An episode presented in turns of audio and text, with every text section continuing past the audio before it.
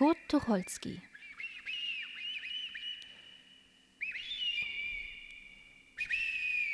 Kreuzworträtsel mit Gewalt. Der Arzt versank in meinem Bauch. Dann richtete er sich hoch aufatmend wieder auf. Es sind die Nerven, Herr Panther, sagte er.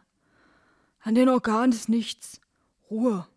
Ausspannen, Massage, Rohkost, Gemüse, Gymnastik, kohlensaure Bäder. Passen Sie auf, wir kriegen Sie schon wieder hoch. Schwester! Da saß ich in dem Klapskasten. Nun war es zu spät. Das konnte heiter werden. Es wurde sehr heiter. Ich absolvierte täglich ein längeres Zirkusprogramm. Von morgens um sieben bis mittags um halb eins. Der Turnlehrer, die Wiegeschwester, der Bademeister, der Masseur, der Assistenzarzt, die Zimmerschwester, sie alle waren emsig um mich bemüht. Ich kam mir recht krank vor. Und wenn ich mir krank vorkam, dann schnauzten sie mich an, was mir wohl einfiele. Es ginge mir schon viel, viel besser. Was war da zu machen? Was war vor allem an den langen Nachmittagen zu machen, die etwa acht bis neunmal so lang waren wie die reichlich gefüllten Vormittage? Lesen.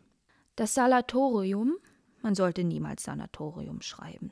Das Salatorium hatte eine Bibliothek.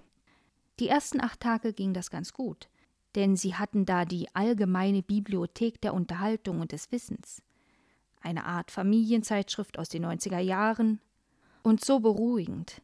Darin war von der neuen, schreckeinflößenden Erfindung des Telefons die Rede, von einem Wagen, der sich vermittels einer Maschine allein bewegen konnte, einem sogenannten Automobil.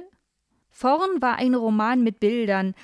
Agathe liebkoste die entblätterte Rose und ließ sich auch durch das Zureden des Accessoires von Walder nicht trösten.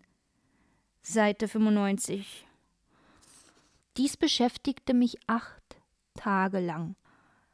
Dann war es aus. Was nun?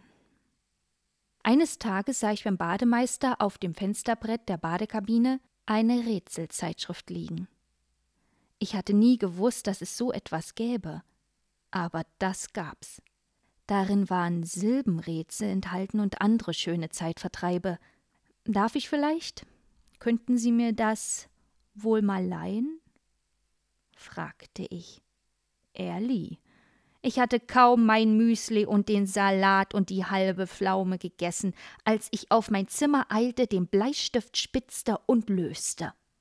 Ich verfüge über eine sehr lückenhafte Bildung. Ich weiß nicht, wo Karakorum liegt. Ich weiß nicht, was eine Ephinide ist. Ich verwechsle immer Phänomenologie mit Pharmazeutik, und es ist überhaupt ein Jammer. Aber ich begann zu lösen. Anfangs ging das ganz gut. Alles, was ich auf Anhieb wusste, schrieb ich in die kleinen Quadrate, und wenn ich nicht weiter konnte, ließ ich das angebissene Rätsel liegen und machte mich an das nächste. So hatte ich viele vergnügte Nachmittage. Der Bademeister brachte mir, Trinkgeldlüstern, noch weitere achtzehn Rätselzeitschriften. Aber tückischerweise hatten sie keinen Zusammenhang untereinander, denn es fehlten immer gerade die Nummern, in denen die Lösungen jener enthalten waren, an denen ich gerade knapperte. Also musste ich versuchen, allein damit fertig zu werden und ich war ganz auf mich selber angewiesen. Ich habe das nicht gerne. Wer auf mich gebaut hat, hat noch stets auf Sand gebaut. Aber ich löste. Als ich die Zeitschriften vollgemalt hatte, hatte ich fünf Kreuzworträtsel zu Ende gelöst.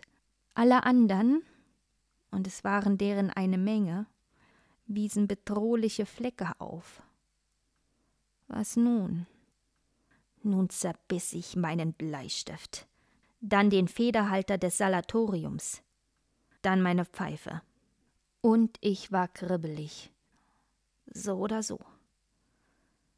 So ging es nicht mehr weiter.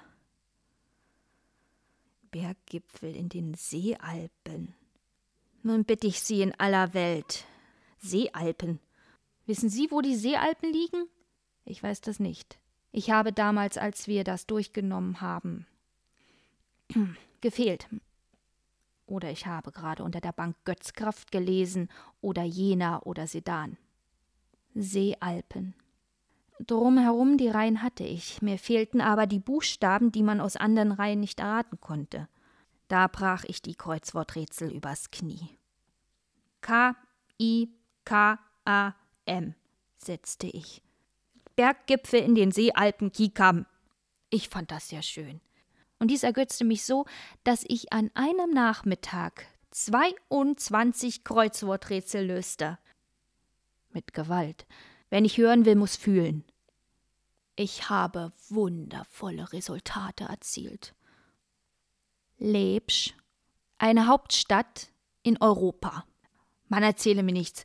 Warum soll unter den vielen, vielen europäischen Hauptstädten nicht eine dabei sein, die Lebsch heißt? Morell, ein bekannter Südwein. Nepsus, ein Planet. Nein, nicht Neptun. Dann geht es nicht auf. Kaufmännischer Begriff Pleise. Ein Getränk der Araber Lorke. Ein Raubtier der Mogelvogel. Doch, das ist herausgekommen. Das Wort, ihr sollt es lassen starren. Bekannter Gruß. Hummel.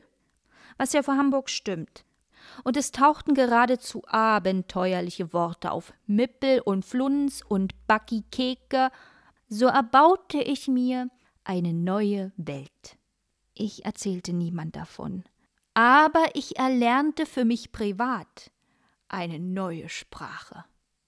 Die Kreuzworträtselsprache.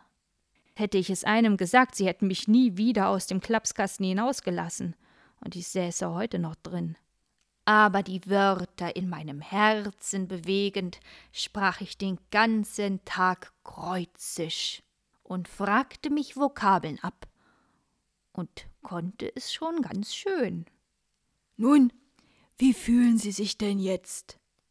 Fragte der Onkel Oberdoktor in seiner, sagen wir, gütigen Art. Ich antwortete nicht gleich. Unhörbar übte ich Vokabeln. Auf des Doktors Schreibtitzel summte eine Feilge, die Summis schien durch das Fenster, und der Himmel war plott. Ich dachte emsig nach, wie doch der Körperteil heißt, an dem ich so gut abgenommen hatte. Wie Sie sich fühlen, wiederholte der Onkel Doktor mild gereizt. Danke, viel, viel besser, stotterte ich. Wie hieß der Körperteil? Aber manchmal etwas zerstreut, noch etwas nervös, fragte er und sah mich forschend an. Aber gar nicht, Herr Doktor, sagte ich. Gar nicht, ich fühle mich so frisch, wirklich famos. Sie haben mir sehr geholfen, sehr. Na, das freut mich, sagte er. Sehen Sie, ich habe es Ihnen ja gleich gesagt. Und er gab mir zum Abschied gute Ratschläge darunter leider nicht den, die Rechnung nicht zu bezahlen.